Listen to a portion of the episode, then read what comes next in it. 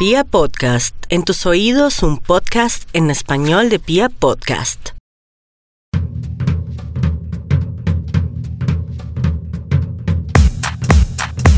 En este podcast Fuera del Closet estamos felices de iniciar 2019 con ustedes y por eso hoy les queremos compartir una lista de propósitos que se suman a los ya clásicos de ir al gimnasio, de hacer dieta, de encontrar el amor, de dejar de fumar.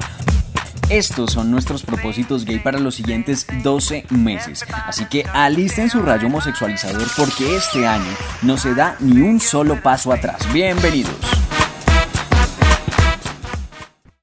Eres enana, eres horrible y eso jamás cambiará. Hace poco se hizo un estudio donde se consultaron a más de 5.000 personas homosexuales sobre cómo su orientación sexual había impactado positiva o negativamente sus vidas. El 52% aseguró haber tenido episodios de depresión o ansiedad en el último año y uno de cada ocho confesó que después de situaciones de homofobia o de plumofobia contempló la idea del suicidio. Así que el propósito número uno para este año es no discriminar, nada de plumofobia, endofobia o como quieran llamarlo. Ese respeto que pedimos de parte de todos los heterosexuales, pues tenemos que ponerlo en práctica nosotros mismos. Gordos, delgados, altos, bajitos, masculinos, afeminados, activos, pasivos, no importa. Esas son características físicas que no definen quiénes realmente somos. Si hablamos de diversidad, empecemos por aceptar la nuestra. ¿Te gusta leer? Sí, señorita, me encanta.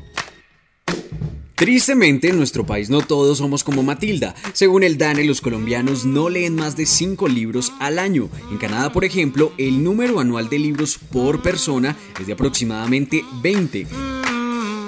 Nuestro propósito gay número 2 es leer más. Y este año, uno de esos libros debe ser una historia escrita por autores LGBT o debe ser un libro que tenga personajes homosexuales. Yo debo confesarles que soy un fanático de esta literatura, así que a través de mi cuenta en Twitter, arroba cristianj1j, les voy a estar recomendando libros para que cumplamos este segundo propósito de leer más, de leer literatura LGBT.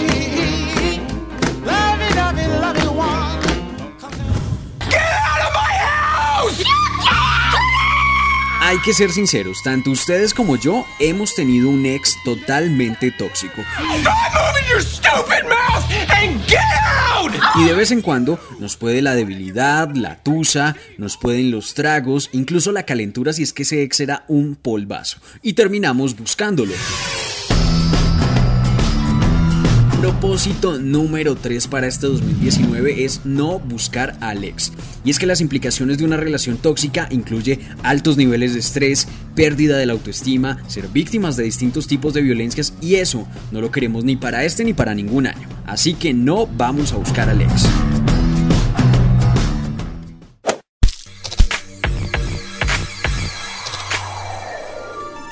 Según la Organización Mundial de la Salud, cada año más de un millón de personas contraen alguna infección de transmisión sexual. Solo en 2018, en Colombia se reportaron más de 10.200 nuevos casos de contagio de VIH. Así que nuestro propósito número 4 para este año que inicia es hacernos chequeos médicos para cuidar de nuestra salud, para saber cómo están nuestros cuerpos. Personalmente creo que esto es un acto de amor con nosotros mismos y con nuestras parejas. El propósito número 5 está ligado con el anterior y es tener 12 meses de placer y buen sexo. Esto implica hacerlo las veces que queramos, puede ser solos, puede ser acompañados, implica también probar momentos, lugares, posiciones y todo lo que se les ocurra vivir con quien estén en la cama para pasarla rico. Eso sí, siempre de manera segura, usen todos los condones que se les dé la gana, pero úsenlos. El propósito para este año es tener sexo seguro y muy rico. Y continuamos con esta lista de propósitos gay para 2019. Muy bien, tenemos que hablar. Esto se está saliendo de control. Tienes que dejar Tinder. Sí. Y además, Tinder te hace asqueroso. Tinder y Grindr son las aplicaciones de citas más exitosas del mundo digital. Por ejemplo, Tinder cerró 2018 con más de 100 millones de descargas solo en el Play Store. En cuanto a Grindr, las descargas llegaron a los 10 millones de usuarios. Según la misma empresa, cada vez son más largos los tiempos de permanencia de cada usuario en la aplicación, así que el propósito número 6 para este año es conocer más personas fuera de las aplicaciones para citas. Abrirse a otros espacios es un excelente plan. Chicos, no insistan. No dejaré Tinder. Quiero confesarles algo. Mamá, quiero confesarte algo. Soy hetero. Soy hetero. Soy heterosexual. Ay, Dios, ayúdame, Jesús bendito.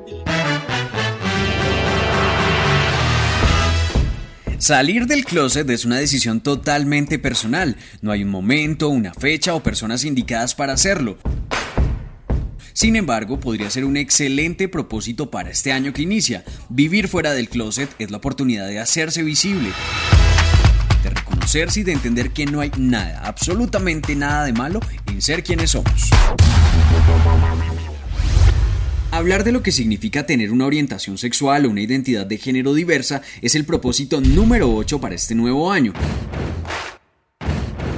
Han escuchado seguramente ustedes hablar de los embajadores de marca. Son esas personas que basadas en su conocimiento, en su experiencia, se dedican a recomendar productos, servicios o experiencias.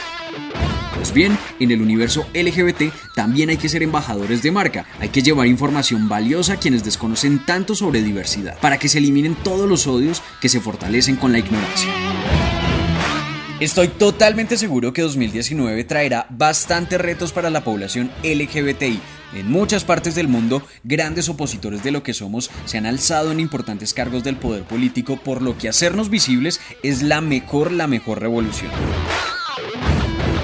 Si llegaron hasta aquí, déjenme decirles que me caen muy muy bien. Gracias por escuchar este podcast. Comenten en nuestras redes sociales en arroba Pia Podcast y en arroba CristianJ1J en Twitter si se le miden a cumplir estos propósitos gay para 2019 y cuáles agregarían a la lista. Nos escuchamos en un próximo capítulo de estos podcasts fuera del closet. Chao pues.